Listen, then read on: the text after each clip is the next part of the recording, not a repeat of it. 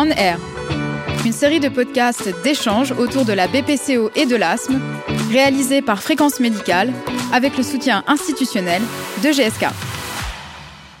Bonjour à toutes et à tous et bienvenue dans cette série de podcasts On Air, lors de laquelle nous allons vous aider à mieux comprendre les maladies respiratoires comme l'asthme et la BPCO. Pour l'épisode d'aujourd'hui, nous allons nous intéresser à l'importance de l'observance dans le contrôle de l'asthme. Et pour en parler, je suis avec le professeur Pascal Chanez, pneumologue académique à Aix-Marseille Université. Bonjour professeur Chanez. Bonjour. Pour commencer, est-ce que vous pouvez nous rappeler l'importance de l'observance dans le traitement de l'asthme? Euh, L'observance thérapeutique, euh, c'est le fait de se conformer et d'adhérer à la prescription du docteur et comme dans toutes les maladies chroniques, elle est mauvaise dans l'asthme. Euh, pas plus, pas moins, euh, mais euh, pire que dans l'hypertension artérielle systémique, par exemple. Hein, si on se prend une maladie cardiovasculaire, c'est autour, dans les meilleures études, on arrive péniblement à 40%. Donc c'est un problème majeur. Et puis après, c'est renforcé par le fait que les traitements sont inhalés. Euh, donc, on a l'impression que c'est meilleur pour les traitements par voie orale quand les gens ont l'habitude d'avaler des, comprimés. Alors que prendre, il y a donc deux problèmes. Il y a prendre quelque chose tous les jours et deuxièmement, euh, le prendre par une voie qui n'est pas une voie habituelle. Et puis enfin, il y a le fait de ne pas avoir tout de suite la sensation d'avoir pris quelque chose.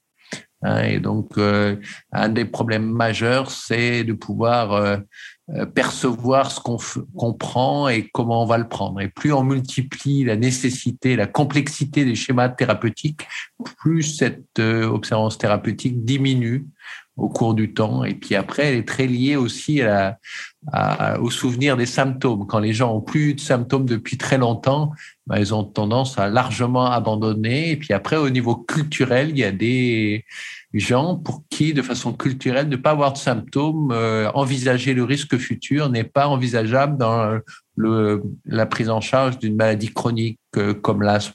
Donc, il y a des gens qui, dès qu'ils ont plus de symptômes, arrêtent tous les traitements, même si nous, la stratégie, c'est de diminuer l'inflammation sur le long terme. Quelles sont les solutions pour améliorer l'observance? Donc, pour euh, améliorer l'observance, il faut que d'abord faire un partenariat avec les patients si les gens euh, comprennent que vous vous intéressez à eux, c'est déjà quelque chose de gagné. Deuxièmement, il faut essayer par tous les moyens de les faire comprendre la nécessité euh, d'un traitement long cours parce que l'inflammation est là au long cours parce que euh, il faut arriver à leur dire que euh, s'ils prennent pas le traitement, c'est la seule façon euh, de ne pas anticiper les symptômes futurs, les exacerbations. Donc ça, c'est très difficile parce que si les gens ont déjà vécu une exacerbation ou des pertes de, de contrôle, ça le fait. Mais s'ils l'ont jamais expérimenté, s'ils ont des symptômes comme de la toux chronique, par exemple, ça ça le fait pas. Et le troisième fois, c'est de limiter au maximum la complexité et le nombre de médicaments et le nombre de prises par jour.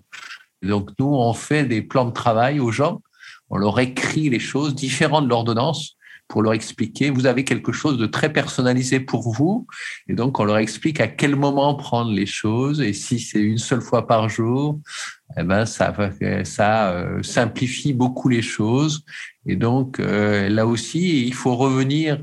Hein, le, le, gain du succès, c'est euh, revenir à chaque consultation sur euh, comment vous prenez les choses, où est votre plan de travail, est-ce que vous l'avez oublié, est-ce que vous pouvez m'expliquer comment vous faites les choses, que faites-vous au long cours, comment envisagez-vous la prise en charge thérapeutique pour votre asthme tous les jours et comment, qu'est-ce que vous faites en cas de gêne. Et à partir de là, euh, on peut penser que prendre un seul médicament avec toutes les molécules galéniques qui vont euh, concourir à améliorer à la fois l'inflammation, la bronchodilatation au long cours, eh ben, ça peut permettre aux gens d'avoir un meilleur contrôle de l'asthme. C'est la réalité dans la vraie vie, puisqu'il y a des données qui montrent que si vous prenez une fois par rapport à trois, quatre fois, eh ben, vous arrivez à mieux vous tenir. Et ça, c'est pareil. Il faut arriver à, à donner aux gens des euh, rendez-vous où c'est que vous laissez votre médicament? À côté de la corbeille euh, du petit déjeuner, à côté de votre brosse à dents. Euh, là aussi, il faut donner des repères aux gens et puis surtout euh, répéter. L'éducation, c'est pas quelque chose qui se fait une seule fois, c'est à chaque consultation et quel que soit l'intervenant, Hein, que ce soit l'infirmière, que ce soit euh, le médecin de famille, que ce soit le pneumologue ou l'allergologue. C'est des, des, des, questions à reposer à chaque consultation. Voilà à peu près euh, les recettes de cuisine pour essayer de diminuer l'inobservance dans l'asthme. Pour résumer, la communication avec le patient, l'éducation thérapeutique et la prise d'un traitement fond en une seule prise par jour sont plus ou moins les clés du succès, non? Et surtout, si vous voulez, il faut le, le, reprendre avec les patients à chaque rencontre. euh, pour savoir si c'est convenable pour eux, si vous voulez, si ils sont partie prenante de la prise en charge euh, et s'ils arrivent à comprendre qu'en prenant leur produit une fois et si ce produit est convenable pour eux, euh, c'est évident que c'est la clé du succès. Nous arrivons au terme de ce podcast. Professeur Chanez, quel serait pour vous le mot de conclusion? Le mot de conclusion, c'est qu'on on a fait des, des, progrès terribles dans la prise en charge de l'asthme. Si je me souviens, il y a 30 ans, les patients étaient assaillis par les exacerbations, assaillis par les symptômes. Là, on a des solutions pour la plupart des asthmatiques qui leur permettent d'avoir une vie normale. Et c'est ce sur quoi il faut insister quand on met en place un traitement, quand on annonce un diagnostic, c'est que c'est une maladie chronique et de plus en plus, on va aller non seulement pour un contrôle parfait de 100% des asthmatiques, au prix de ces réponses que je vous ai données aujourd'hui, mais aussi peut-être vers la guérison de l'asthme.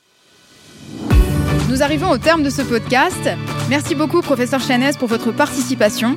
Merci à vous, chères auditrices et auditeurs, pour votre fidélité. Quant à moi, je vous donne rendez-vous très bientôt pour un nouveau podcast On Air.